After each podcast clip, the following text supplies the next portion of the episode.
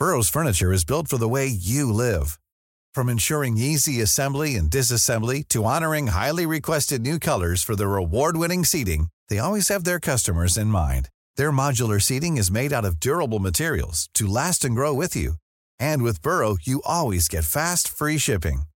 Get up to 60% off during Burrow's Memorial Day sale at burrow.com slash ACAST. That's burrow.com slash ACAST. burrow.com slash ACAST.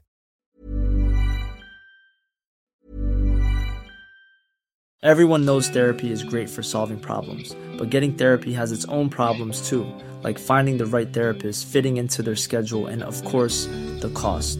Well, BetterHelp can solve those problems. It's totally online and built around your schedule. It's surprisingly affordable too. Connect with a credentialed therapist by phone, video, or online chat, all from the comfort of your home. Visit betterhelp.com to learn more and save 10% on your first month. That's BetterHelp, H E L P.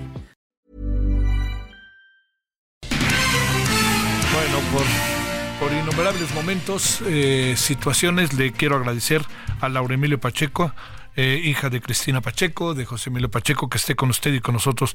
Laura Emilia, antes que nada, un gran abrazo solidario, cariñoso, entrañable, eh, desde aquí para ti de parte de Javier Solórzano, tu servidor. ¿Cómo estás, Laura Emilia?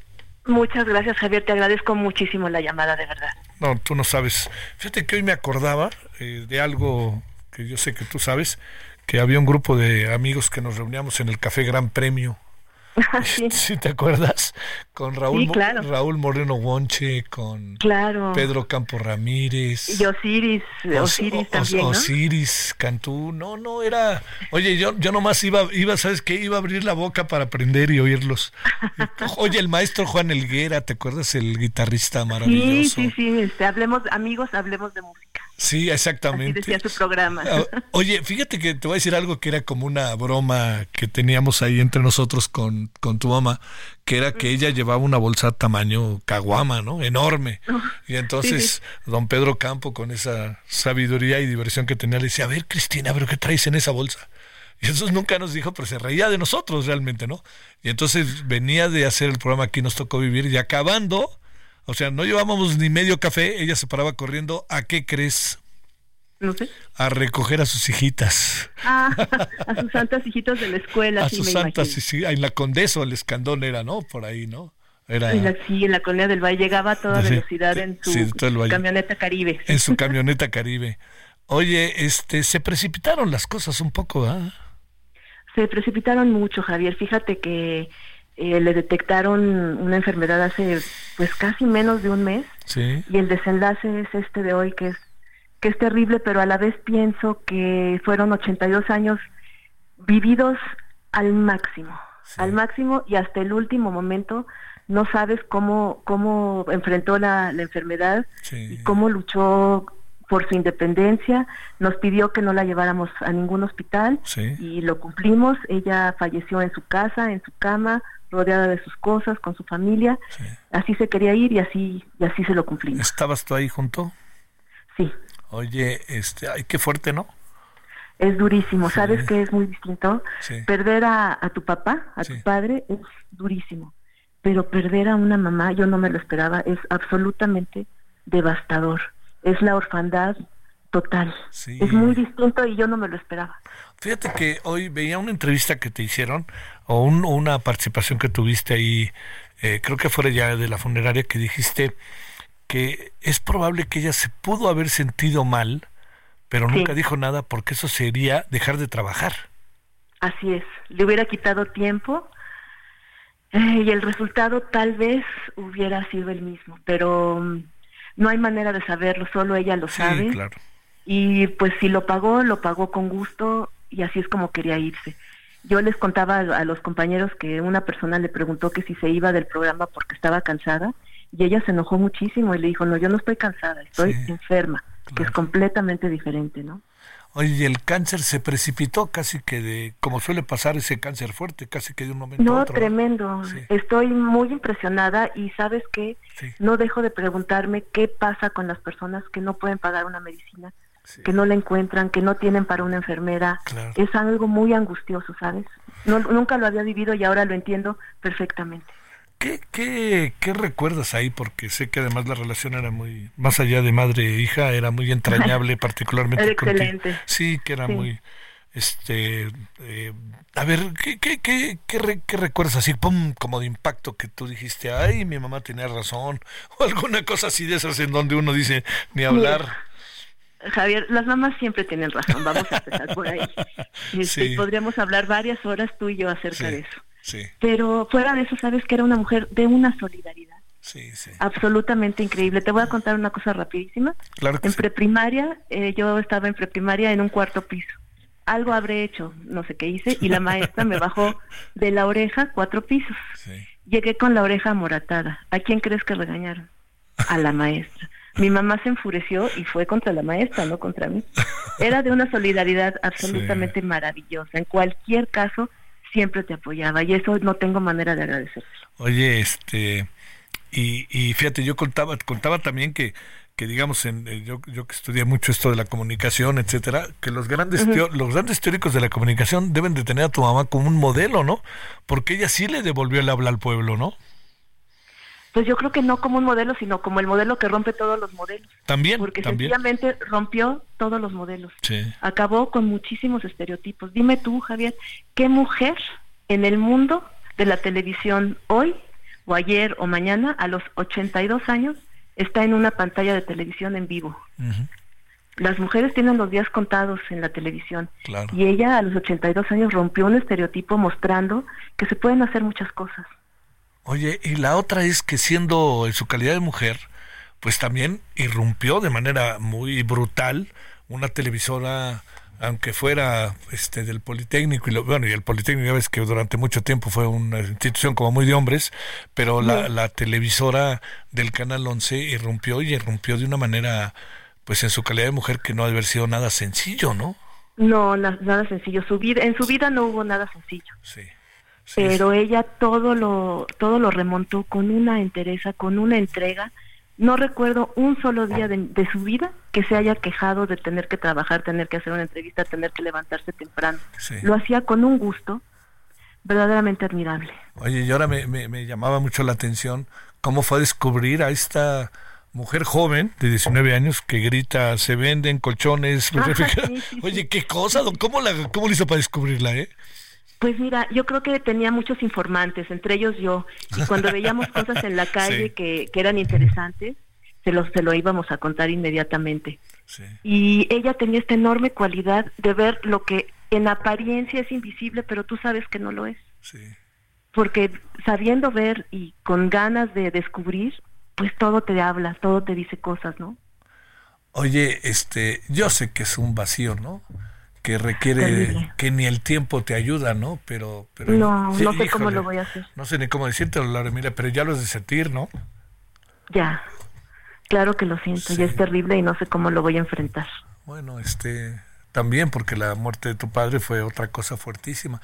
No, no, no, no te llama la atención positivamente cómo hoy todos hemos reaccionado. Sabes que estoy viendo la televisión, los portales, todos. Tu mamá está en todos lados, ¿no? Esa es una cosa me da mucho maravillosa, ¿no? Me da mucho gusto, ¿sabes por qué? Porque nunca traicionó sus ideales Sí. y siempre trabajó con una honestidad hacia su trabajo que me parece encomiable.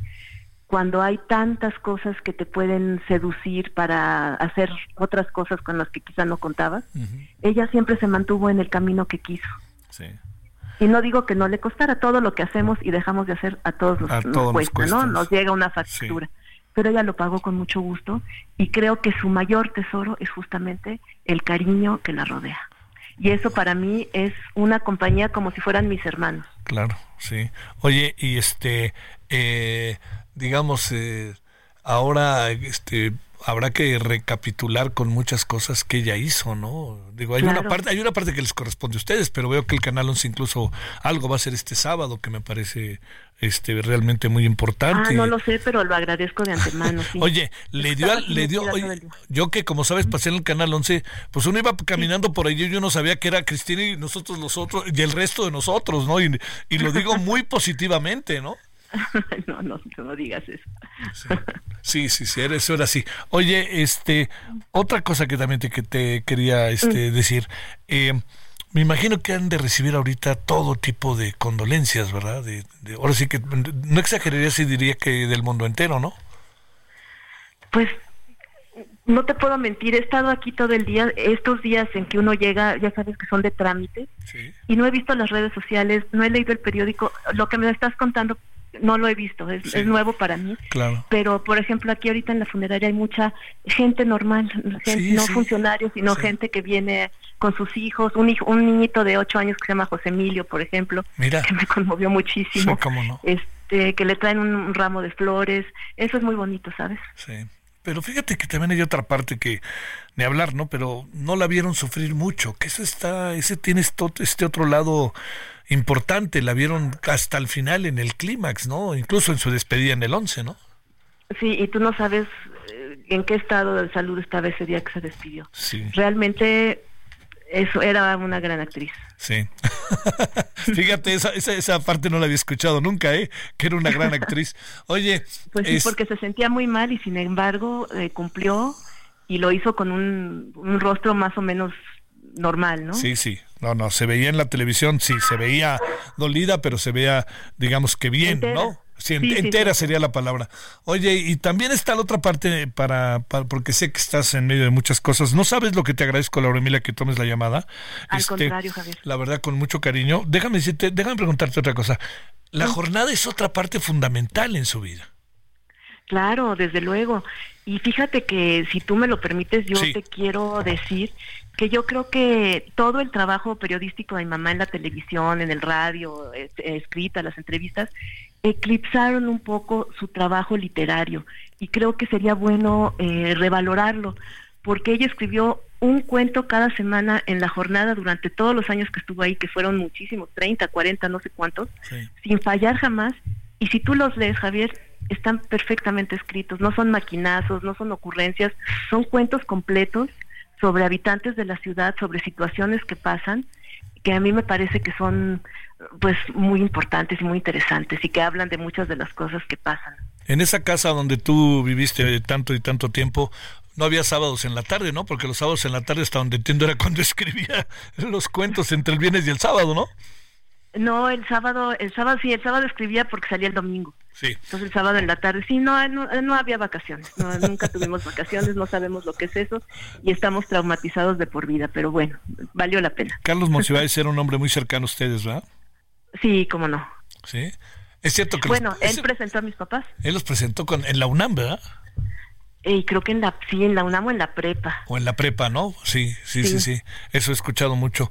Oye, pues mira, digo, no crees que es lugar común, lo digo por el afecto enorme por tu mamá, por ti y por, por lo que para nosotros, tú lo sabes, significa tu papá en términos de lectores, ¿no? Que es muy importante en nuestras vidas. Pero te diría, pues se encontrarán en algún lugar por ahí, ¿no? A partir de ahora, ¿no? Eh, estoy segura, estoy no tengo la menor duda al respecto. Bueno, oye, este, pues va, va ahora el, el funeral que irá mucha gente aquí en, en Félix, eh, en Félix Cuevas, ¿no? Aquí en Galloso, ¿no? Y vamos a estar hasta mañana a las 14 horas. ¿Qué van a hacer? ¿La van a, este, qué, qué han pensado hacer con, con ella? Eh, la vamos a cremar, Javier. La van a cremar, bueno. Sí. Este, pues mira, te mando un abrazo, en verdad, muy solidario, muy agradecido. Con cierto dejo de tristeza, eh, te lo debo decir. No, claro pero, que sí, Pero también con enorme gusto y agradecimiento de vida por lo que uno aprende de personas así. Yo a mí a mí algo que, que mucho no se ha dicho, no sé qué pienses, Laura Emilia es es su calidad de mujer, cómo irrumpió en tantas cosas y se metía en tantos lados cuando, híjole, a las mujeres se les iban encima o las discriminaban o como bien dices, tenían vida efímera en la televisión. No, a los barrios y yo estaba también viendo unas repeticiones de los programas que hizo cuando fue el terremoto del 85. Ándale. Y verdaderamente se metía a unos lugares impresionantes a cuevas, este, no, bueno, eh, impresionante. Bueno, pues realmente creo que es una persona que rompió esquemas. Rompió esquemas y este y ustedes han hecho mucho también, ¿eh? Te lo digo. Muchas gracias. Tú como escritora, como lectora, como muchas cosas, hay una herencia maravillosa ahí. Laura Emilia, te mando un gran abrazo, un gran saludo solidario y yo creo que como yo muchísima gente, ¿eh? que yo me aprovecho que estoy en el micrófono y lo hago, pero yo estoy seguro que, digamos, donde he estado hoy todo el día ha sido la misma conversación sobre tu mamá. Fíjate qué bonito, pues, ¿no? Mira, lo recibo con cariño porque me hace falta en estos momentos. lo recibo con mucho cariño. Bueno, un gran abrazo, Laura Emilia, y muy buenas noches. muchas gracias. Gracias, gracias.